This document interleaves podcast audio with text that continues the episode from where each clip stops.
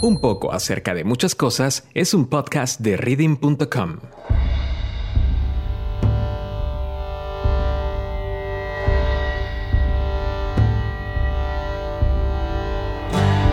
¿Te diste cuenta de que hay gente tan complaciente que es capaz de aceptar cualquier proyecto, cualquier idea o cualquier favor que le pidan con tal de satisfacer a otros?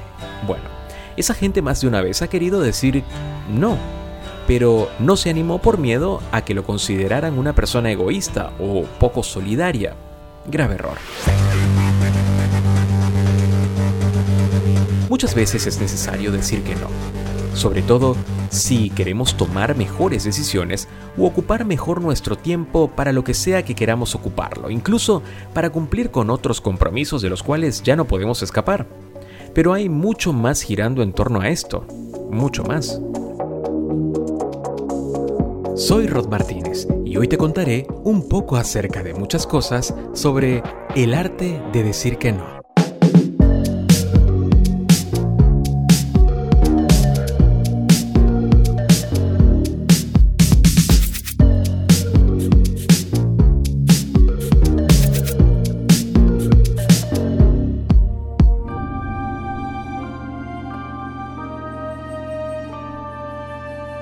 En cada uno de nosotros habita una pequeña voz que se niega a acatar ciertas consignas y se revela. No sabemos cómo surge, pero en ocasiones, aunque tengamos miedo y nos demos cuenta del peligro, una fuerza desconocida tira de nuestras conciencias y nos hace ver lo que no es negociable y no queremos ni podemos aceptar. No lo aprendimos en la escuela, ni mucho menos de nuestros padres, pero ahí está, como un muro invisible que nos recuerda cuáles son nuestros límites. Es que el ser humano tiene la capacidad de indignarse cuando alguien intenta humillarlo, explotarlo o maltratarlo, es decir, cuando su sistema de valores se ve amenazado de algún modo. Algunos dicen que esto no es más que una cuestión de ego y por lo tanto cualquier intento de preservación no sería otra cosa que egocentrismo disfrazado nada más erróneo. El resguardo de la identidad personal es un proceso natural y saludable. Detrás del ego que criticamos está el yo que vive y siente, pero también está el yo herido, el yo que exige respeto, el yo que no quiere someterse, el yo humano, el yo digno.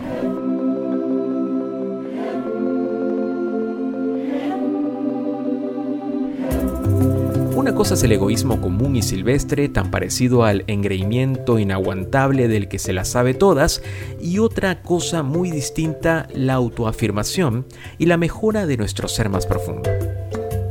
Cuando una mujer decide responder al maltrato verbal de su marido, cuando un adolescente expresa su desacuerdo ante un castigo que considera injusto o cuando un empleado cuestiona la actitud agresiva de su jefe, estamos ante actos de dignidad personal que engrandecen a toda la especie. Del mismo modo, cuando señalamos la conducta desleal de un amigo o rechazamos la manipulación de los oportunistas, no estamos alimentando el ego, sino reforzando nuestra condición humana. El problema es que no siempre somos capaces de actuar así. Por lo general decimos sí cuando queremos decir no. Y de esa manera nos sometemos a situaciones indignas, o nos exponemos a personas claramente abusivas, pudiendo evitarlas. ¿Quién no se ha reprochado alguna vez un silencio cómplice, un acatamiento indebido o una sonrisa condescendiente? ¿Quién no se ha mirado al espejo alguna vez tratando de perdonarse por no haber dicho lo que en verdad pensaba? ¿Quién no se ha indignado ante un insulto o al mismo tiempo sintió miedo de enfrentar al que lo insultaba?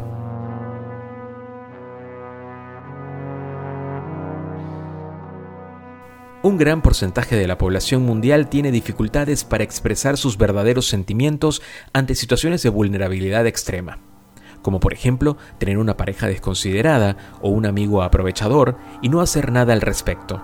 Pero esto tiene que cambiar, ¿no crees? Así que cuidado con los aprovechadores. Si examinamos nuestras relaciones interpersonales detalladamente, veremos que no estamos totalmente a salvo del abuso. Aunque intentemos minimizar la cuestión, casi todos tenemos uno o dos aprovechadores en nuestras vidas. Con esto no quiero decir que debemos ponernos paranoicos y mantenernos a la defensiva las 24 horas. La gente no es tan mala como creemos, sino que cualquiera puede ser víctima de la manipulación. La manipulación psicológica aparece cuando los aprovechadores encuentran un terreno fértil donde obtener sus beneficios, o sea, cuando encuentran una persona incapaz de hacerles frente. Es por eso por lo que los sumisos atraen a los abusivos como el polen a las abejas. De alguna manera, los individuos aprovechadores y desconsiderados detectan a los mansos y dependientes. Los desnudan en el cara a cara, los detectan por la mirada, por el tono de voz, por la postura, por los gestos conciliadores y la amabilidad excesiva. Los localizan, los ponen en la mira y ¡pum! disparan. Insisto, no pretendo que dejes de creer en la humanidad, sino que adoptes una actitud más prudente.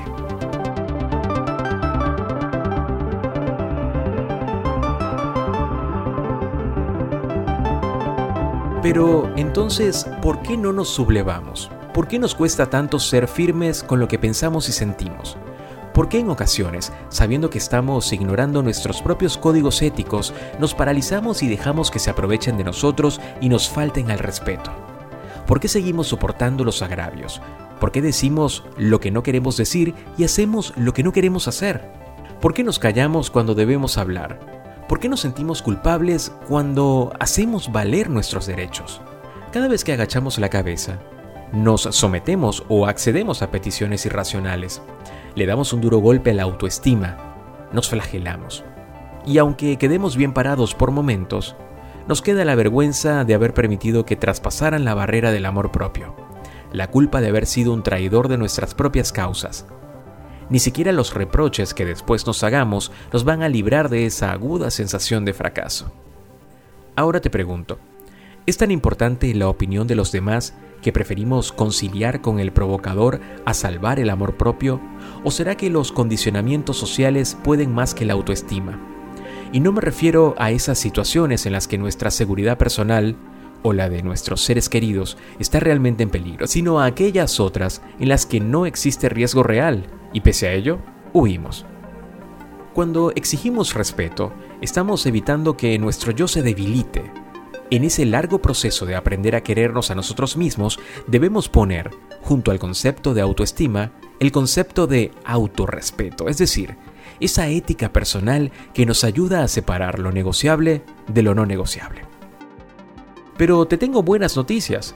Hay una zona intermedia entre la sumisión obsecuente y la agresión enfermiza, en la que podremos reconocernos como seres individuales sin ser individualistas en la que podremos cuidarnos a nosotros mismos sin descuidar a los demás, y en la que podremos crear salud mental aprendiendo a expresar apropiadamente lo que pensamos y sentimos.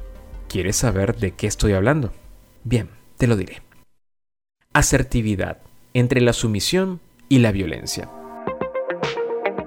Con la palabra asertividad definimos a la capacidad de ejercer y defender nuestros derechos particulares sin violar los ajenos. Por ejemplo, decir no, expresar diferencias, dar una opinión contraria o no dejarse manipular. Cuando hablamos de asertividad, hablamos de libertad emocional y de expresión, de una manera de aliviar nuestro sistema de procedimiento y hacerlo más ligero y efectivo. Las personas que practican la conducta asertiva son más seguras de sí mismas, más tranquilas a la hora de amar y más transparentes y fluidas en la comunicación. Además, no necesitan recurrir tanto al perdón porque al ser honestas y directas evitan que el rencor eche raíces. Por lo tanto, decimos que una persona es asertiva cuando es capaz de defender sus derechos personales sin dejarse manipular, como hace el sumiso, y sin manipular ni violar los derechos de los demás, como hace el violento. Entre la ceguera de los que piensan que el fin justifica los medios y la queja llorona de los que son incapaces de manifestar sus sentimientos y pensamientos, está el que sigue una conducta asertiva, que se caracteriza por ser una conducta equilibrada, como el camino del medio del cual hablaron y por el cual incluso transitaron Buda y Aristóteles, una conducta en la que se integra positivamente la perseverancia de quienes pretenden alcanzar sus metas con la buena predisposición a respetar a los otros, pero sin dejar de respetarse a uno mismo. Entonces, más vale un no pronunciado a tiempo que 100 situaciones conflictivas volando.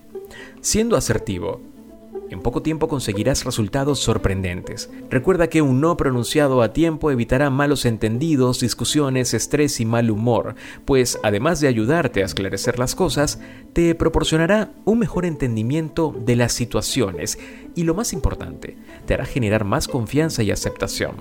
Siendo asertivo, en definitiva, harás que tu vida sea más fácil, serás más respetado y nadie volverá a aprovecharse de ti.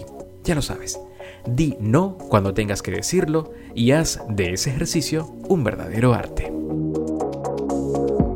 Soy Rod Martínez y esto fue Un poco acerca de muchas cosas, un podcast de reading.com.